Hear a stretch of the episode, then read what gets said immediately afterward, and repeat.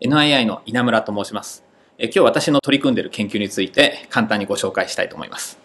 えここに6枚の写真がありますが、これは私が昔学生の頃から開発してきていたロボットの例です。例えばこのロボットはスクータータイプのロボットなんですが、あ人間が乗り込んで、えどういうふうに運転をすればいいかというのを教えるとそれを学ぶロボット。あるいはこのロボットはあ書類を運んでくれる物運びロボットなんですが、え言葉で、え僕の友達のところに届けてってっていうだけで、え届けてくれるようなロボット。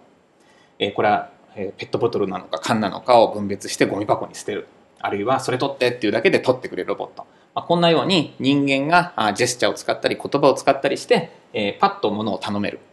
で、え日常生活の中で、えさっと手助けをしてくれる。こういうようなあ役に立つロボットっていうのを作りたい。これが私の将来的な、え目標になっています。ただこういうロボットを作るときに、え、2つ、えー、問題が起こります。まず1つは先ほどの写真にあったように非常に大きいロボット、え、しっかりとしたロボットを作り上げるには非常にたくさんのお金そして時間エネルギーいろんなものがかかります、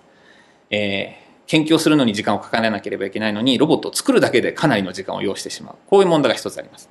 それから2つ目がそのロボットを使った実験をするのにも大変であると。例えば人間、えー、被験者を呼んできて、え、このロボットと対話してください。このロボットといろいろコミュニケーションしてくださいという実験をして評価をするわけですが、人を呼んできたり、え、実験をするのに、えー、10分、20分では足りないのでまた1時間、2時間ってなってくると人も疲れる、ロボットも疲れる。まあ、こういうように、え、コストが非常にかかる。これが問題になっています。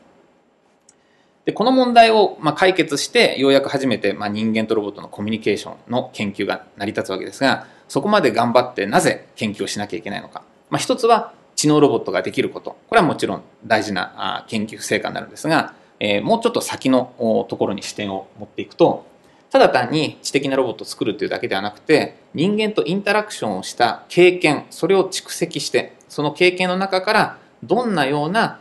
人間は振る舞いをするのか。例えば日常生活の中でどんなミスをするのか。あるいはどんないい加減なことを言う可能性があるのか。で、それに対してどういうふうに返せばいいのか。そういうような自然なインタラクションの経験に基づく知的な振る舞い方。これを学習したり獲得したりするというのが対話研究の目指すもう一つの大きなポイントだと思います。でもちろんこれは日常生活で人間同士がインタラクションしているところから経験ももちろん我々は得ているわけですが当然、えー、日常生活のことを考えるとそれはたった10分とか20分のインタラクション対話では無理で毎日の毎日の24時間、365日の積み重ねが大事になってくる。となると、やっぱりさっきのこのロボットを使って人間とのインタラクションの結果からいろいろな知識を抽出したり学習したりするというのはますます大変になる。ということで、えー、私の研究としては、この大変な部分をシミュレーターに、えー、このようなシミュレーションで、えー、インタラクションのビヘイビア、振る舞いをシミュレートすることで、えー、大量な対話、長時間の対話を実現して、でその中から知的なものを抽出しようというのが私の研究の目指しているアプローチです。これはですね、今人間がヘッドマウントディスプレイをかぶってこういうようなシーンのバーチャルリアリティにログインしています。で、この人間はこのアバターとなってこのロボットと対話してるんですが、例えばこうジェスチャーでそれを取ってくれというようなことを指示します。で、言葉とジェスチャーを使ってロボットは、まあ、どういうふうなのを取ればいいんだろうか。まあ、ここではインタラクションをしてますが、例えばこれが不適切だった場合、人間が違うよ、違うよと言ってみたり、あるいは人間がトンチンカンなことを言うと、ロボットが、えっ、ー、と、あなたの言ってることはこういうことで合ってますか？というふうに確認をしたりする。まあ、こういうようなインタラクションの経験、えー、蓄積がシミュレーターの中で、しかもインターネットの中でできるというのがポイントになっています。今申し上げたように、ただ単に1台のロボットと一人の人間が face to face でコミュニケーションするんではなくて、昔流行ったセカンドライフのように、サーバーの中にロボットがいて、そこにたくさんの人が世界中からいろんなところからアクセスをして、ロボットと対話をする。